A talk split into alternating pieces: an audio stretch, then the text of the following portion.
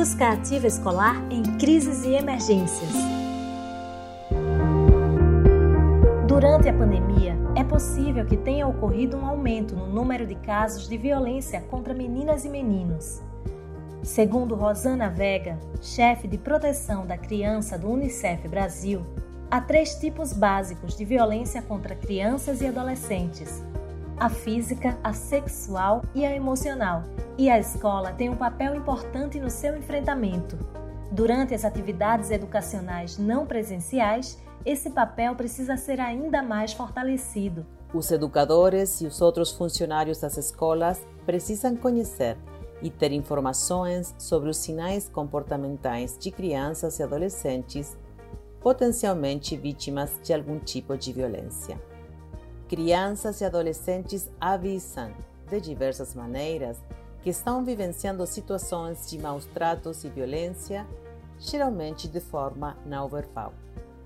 Mudanças comportamentais abruptas, manifestações de tristeza profunda ou depressão, culpa e autoflagelação podem ser sinais de violência sexual, por exemplo.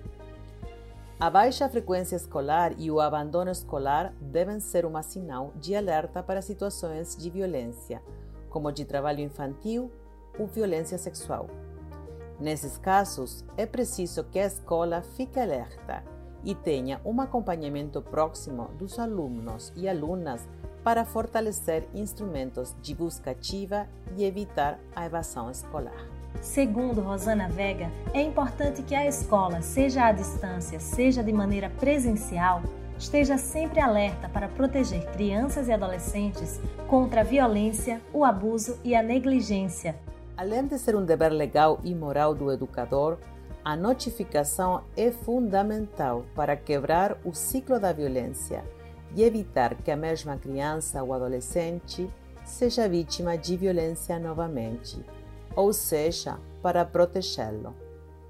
Os educadores precisam estar preparados para abordar as crianças e os adolescentes vítimas ou testemunhas de violência, de forma a apoiá-los nesse processo, contribuir para a proteção de sua identidade e evitar a sua revitimização, com as repetidas solicitações de relatos e informações sobre o caso, por exemplo.